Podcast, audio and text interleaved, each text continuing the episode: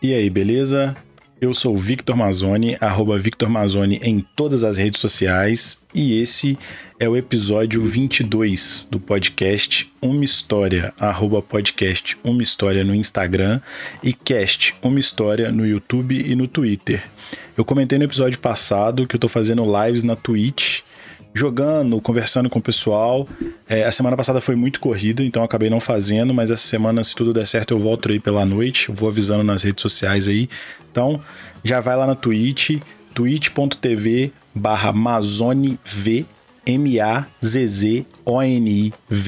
Já me segue lá, que isso ajuda bastante. Eu preciso chegar numas metas lá para que eu possa ter mais opções nas lives.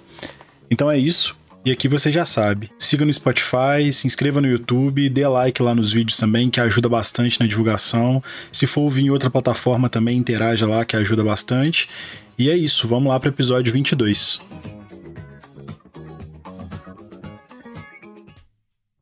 E hoje estamos aqui com o Diego. Cara, por favor, se apresenta para todo mundo, fala do que você faz, fala da, das suas redes sociais aí.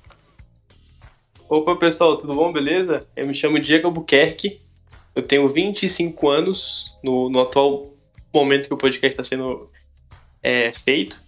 Eu me formei em medicina a semana passada.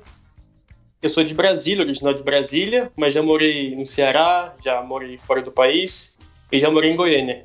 Durante seis anos eu morei em Goiânia, tempo da faculdade. E eu adoro surfar, adoro fazer, praticar esportes, além do surf. Adoro conhecer gente nova, coisas novas, experiências novas e principalmente adoro viajar. é, todas as minhas redes sociais é DiegoA2. Ah, excelente, assim fica mais fácil. Instagram, Twitter. Boa, boa. Cara, é, como eu te falei, é, eu vou pedir para você contar uma história que você ache legal, que você ache interessante aqui, então pode começar. Cara, uma história. Para ser bem sincero, quando a gente tem uma vida rotineira, ela sempre um ritual de casa, trabalho, trabalho, casa ou escola, você não acaba não tendo muitas histórias. Mas quando, acho que é o tema principal do, do que a gente gosta mais, que é viagem, cara, acontece muita coisa, coisa que, você, que a gente nunca esperaria acontecer. Aí sim que dá o estalo de, de acontecerem oportunidades novas e interessantes eu vou escolher uma história para contar, uma só, é tirando essas coisas de um, assim, um momento que é muito curto, né? O meu intercâmbio para para África foi a coisa mais interessante que aconteceu na minha vida até hoje. É, eu estava durante a faculdade, a, a, a universidade ofereceu para os alunos você poder fazer um mês no estágio onde você quisesse, do que você quisesse. E cada aluno fazia de acordo com sua com sua vontade, seu gosto. Uhum. E aí eu tinha visto a possibilidade de ir para algum lugar interessante. E aí eu é, tinha as opções. Primeiro eu filtrei pelos continentes, as, as Américas, Europa, Ásia e África e a Oceania. A Oceania era que eu mais queria, mas muito longe, muito inviável. Uhum. E era só um mês, sabe? Então eu tive que excluir a Ásia, eu já tinha ido para lá uma vez, para a Turquia, tinha, tinha, sido muito legal, e eu achei que a África seria uma experiência nova, e eu queria quebrar muito preconceito que eu tinha, sabe? Muita é, pré-julgamento que eu tinha sobre o que eu nunca tinha estudado, nunca tinha frequentado.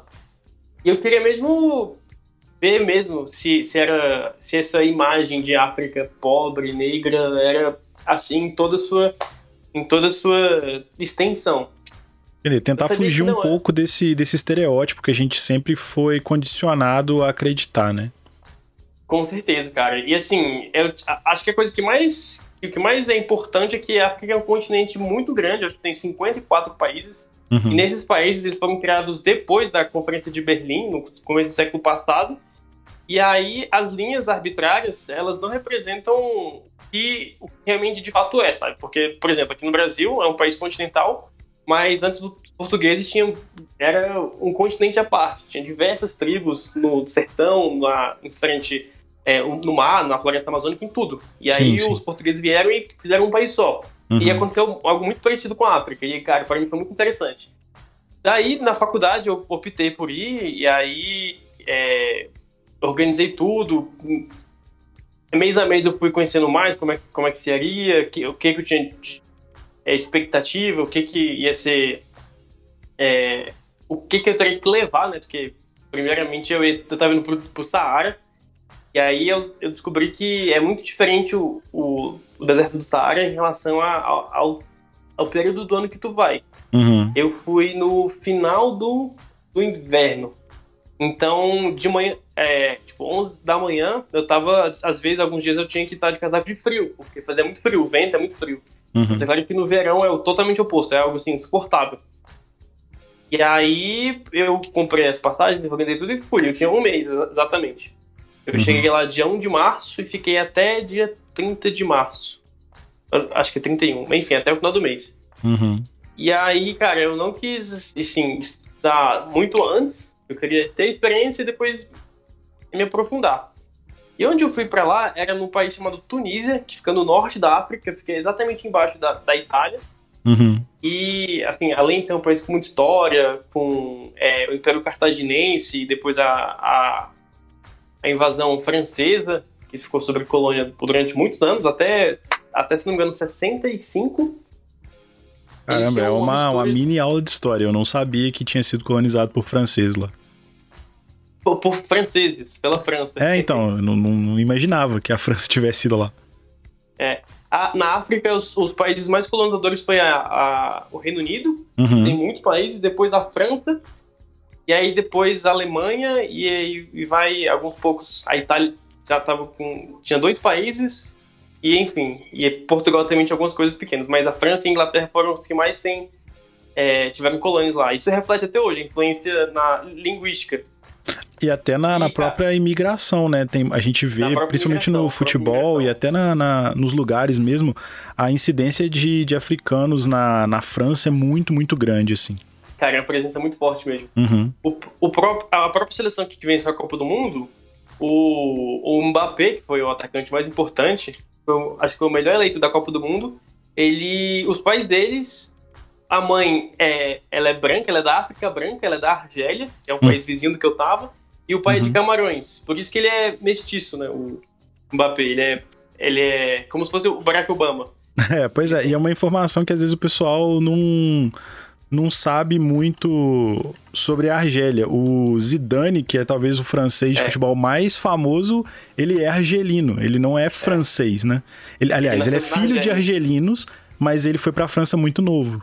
E aí ele tem cidadania francesa e decidiu jogar e optar pela, pela cidadania francesa. Mas Isso. ele nunca esconde que ele tem origem argelina. Não, não, é, ele tem ele tem várias matérias que ele diz estar bastante orgulhoso, assim, até quando a Argélia foi pra Copa, enfim.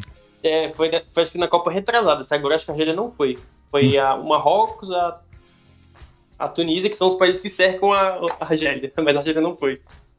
Uhum. Mas enfim, é- esses, esses pequenos detalhes pra gente, assim, passa meio que desapercebido, porque não é, não, é- é a nossa realidade. Mas quando eu tava lá na, na, na cultura, conhecer a culinária, a história, as pessoas, isso é algo muito enriquecedor. Eu até aprendi a ser mais humilde, que eu vi que, mesmo que você se ache, ah, eu sou, eu tenho, eu tenho um salário muito alto, meu pai é não sei quem. Cara, no final das contas, é todo mundo ser humano, todo mundo vai morrer um dia, todo mundo passa dificuldade, Uhum. ou, ou financeira, mental, ou de relacionamento. Então, acho que me deixou mais humilde essa experiência lá. É, e assim, eu acho que no começo, quando eu acabei de chegar, que foi o estado principal, começando pelo aeroporto, que é, era muito pequeno o aeroporto, apesar de ser a capital da- do país que eu tava. Uhum. Ele, assim, é Guarulhos é um, acho que é o padrão mais comum aqui do Brasil que, que sai voo, né? Guarulhos e o Galeão. Uhum. E aí, comparando, cara, tinha. O asfalto não tava assim 100%, sabe? E a estrutura do prédio não era a coisa. Parecia que tava abandonado, assim, de certa forma. Eu já comecei a achar muito estranho e a toda a logística, a gente fazia os documentos num papel, ele só tinha escrito em francês e árabe, tipo, não tinha inglês. Nossa, isso, Então- isso eu acho que é o maior choque, assim, quando você vai pra um lugar tão diferente, né? Cara, eu tava com meus pais, inclusive, com, com meu- meus dois pais, e eles ficaram comigo uma semana lá. Uhum.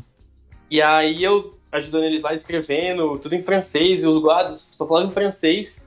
E eu tinha, assim, uma um nível de, língua- de, é, de língua de inicial para intermediário, não era coisa avançada. Somado ao nervosismo, às vezes tu dá uma travada. Sim, sim, normal. Aí, mas assim, ainda bem que tudo deu certo. Foi com o pessoal, a paciência que o pessoal tinha comigo, também, o esforço que eu tinha, a gente conseguiu se comunicar. Passei pela Polícia Federal com meus pais, a gente foi alugar um carro.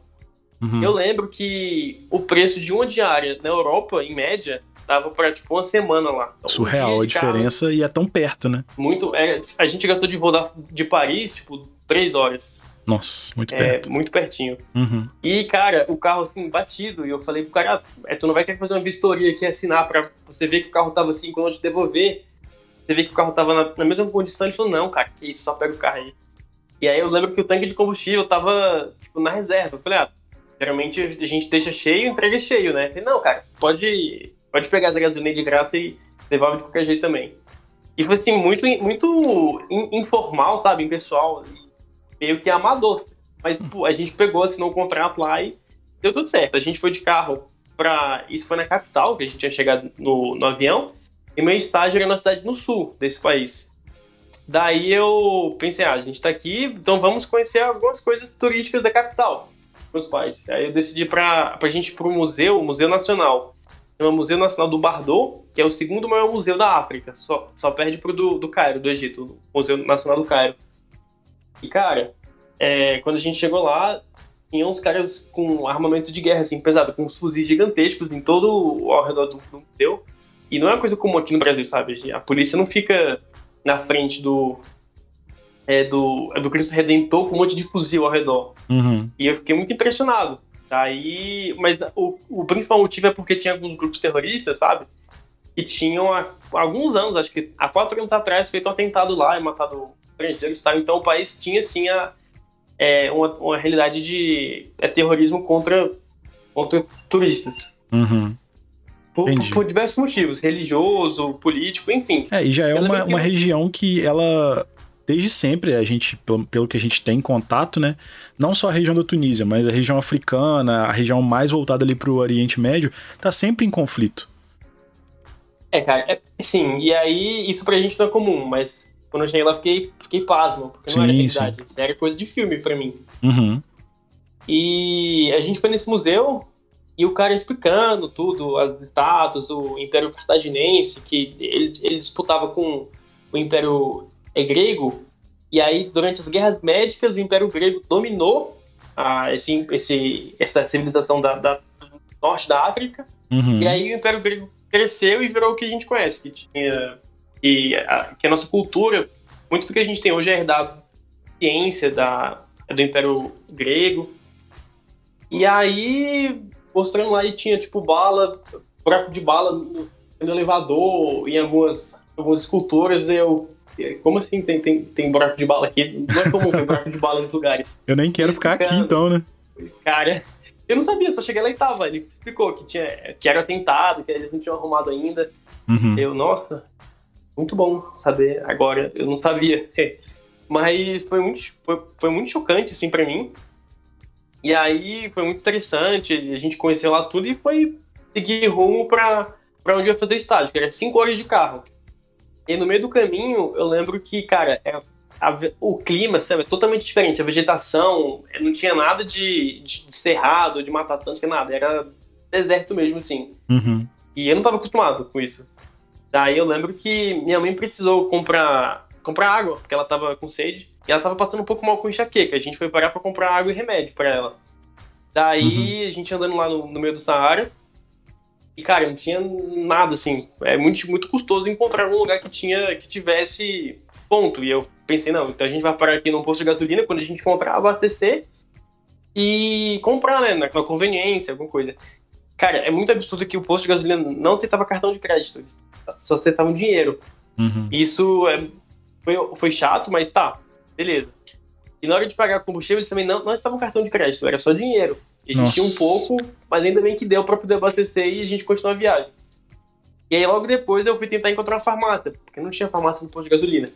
E a gente uhum. entrou numa, numa, num vilarejo e foi exatamente a sensação de, de, de estar nos anos 50, eu acho, cara.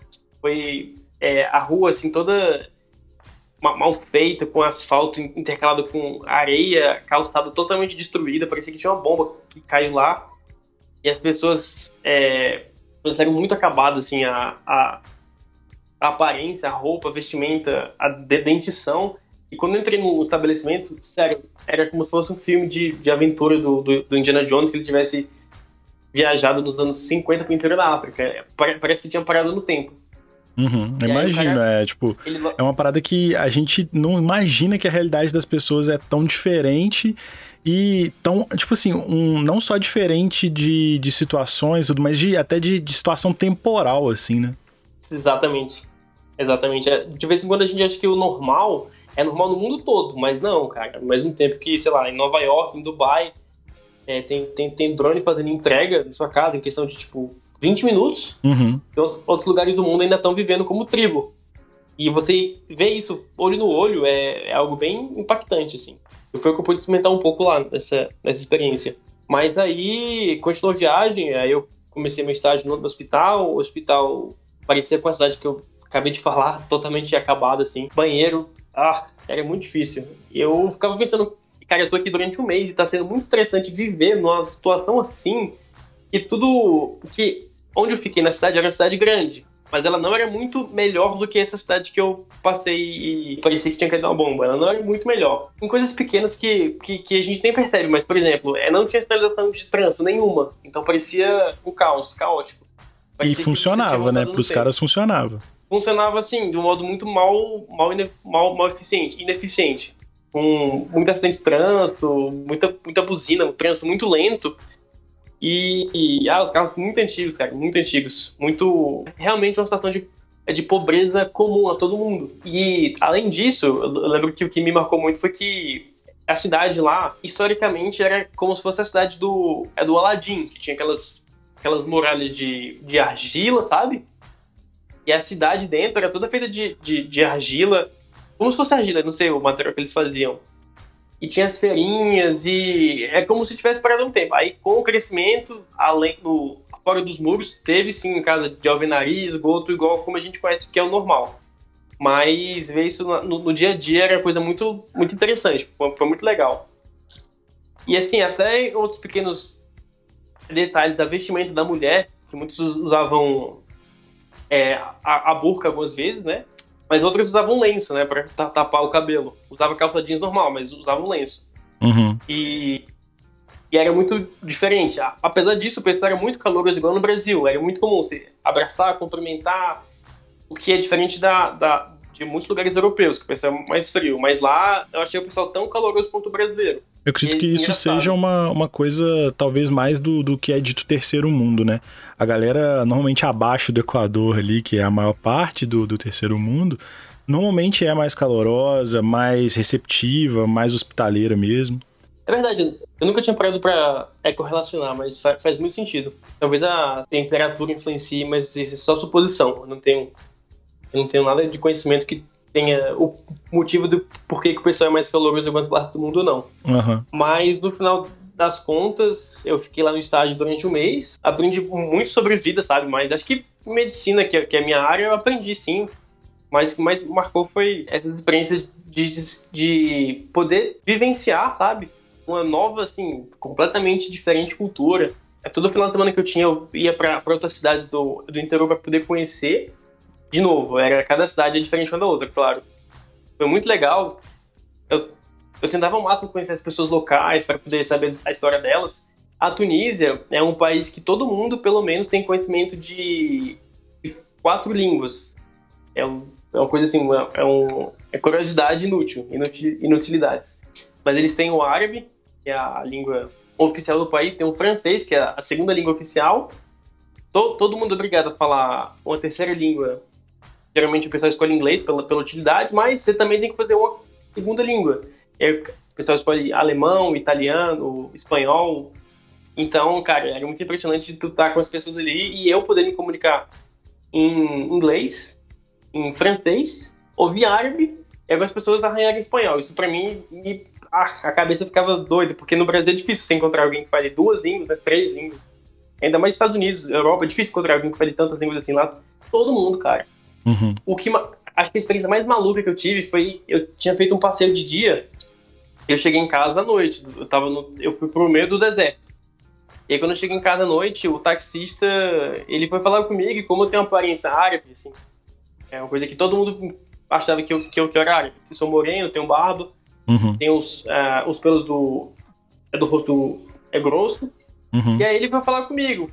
Em árabe primeiro, eu falei, aí eu respondi em francês, que eu não falava árabe. Ele perguntou, ah, é legal, você, você é, é daqui, de onde você é? Aí eu fui brincar com ele falando que meu pai era da Alemanha e minha mãe era africana e por conta disso eu, eu cresci na Alemanha e não falava árabe, falava francês.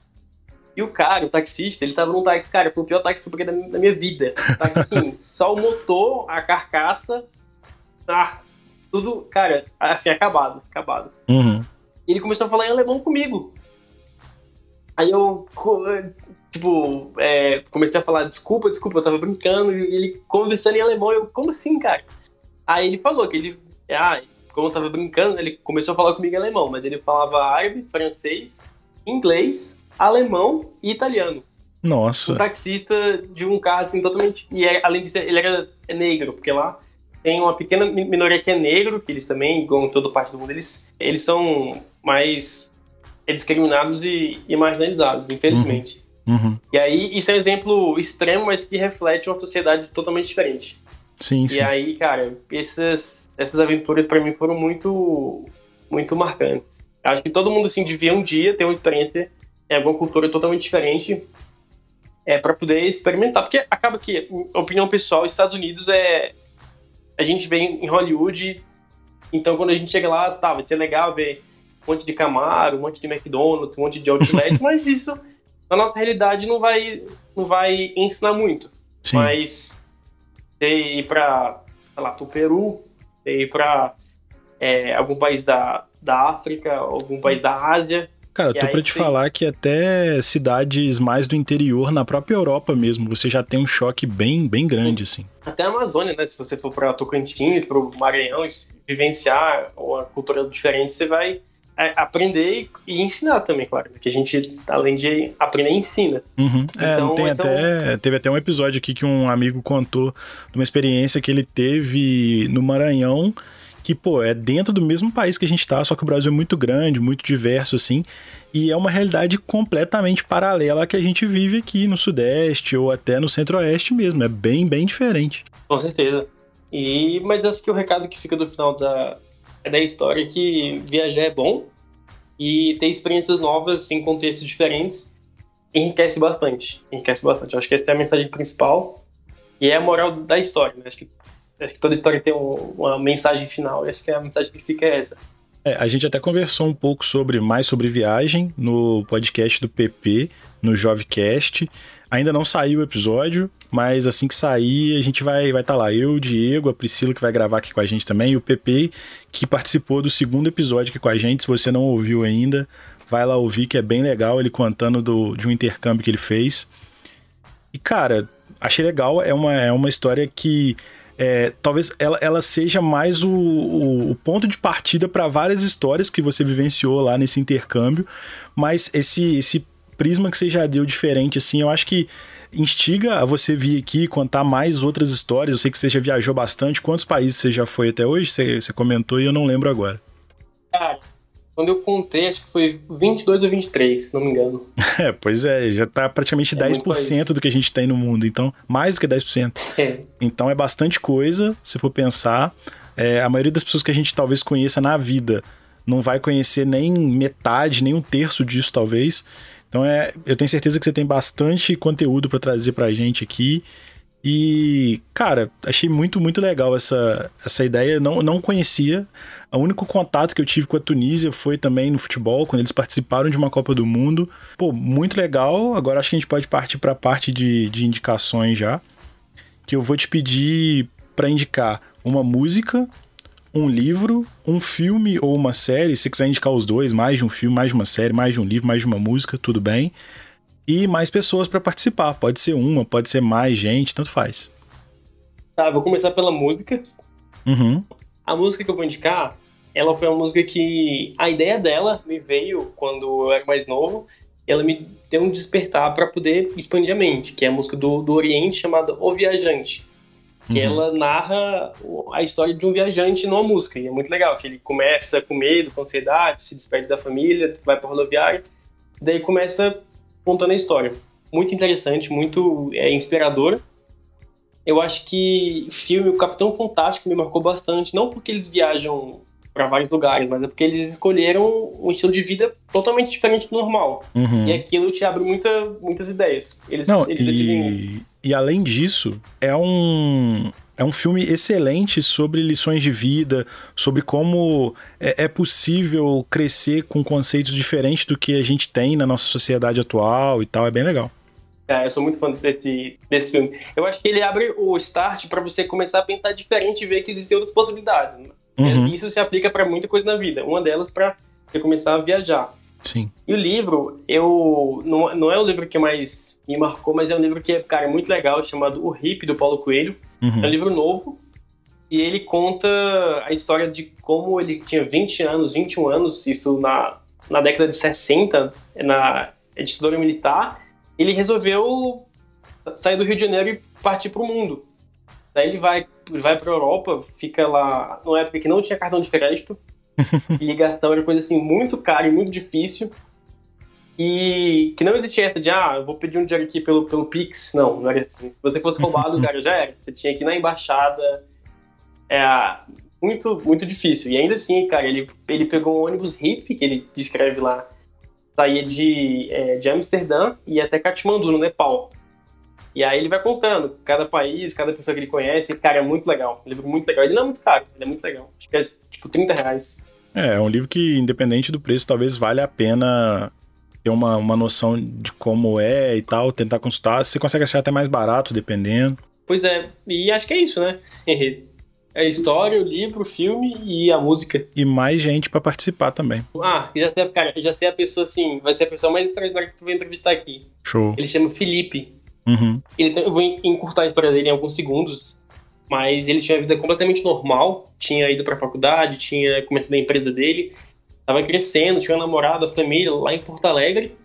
Beberando uns 30 e poucos anos, ele começou a perceber que a vida dele tava um pouco é, superficial e artificial. E aí ele resolveu. Ele foi de um extremo para outro, porque ele, ele vendeu tudo que ele tinha. Ele colocou na mochila dele um tênis, um chinelo, é, cinco pares de roupa, barraca e começou a viajar o mundo de carona. Eita! Ele foi de um extremo convencional de carreira, de juntar dinheiro para o posto, para negação. É uhum. claro que ele tem cartão de crédito, ele, ele, não queimou tudo, ele não largou tudo, mas ele viaja só de carona. Ele já pegou carona até num barco, ele estava no Rio de Janeiro, e aí conheceu uma galera lá que estava viajando de barco e viajou de barco até a Bahia. Ficou na Bahia acho que seis meses lá. Caramba!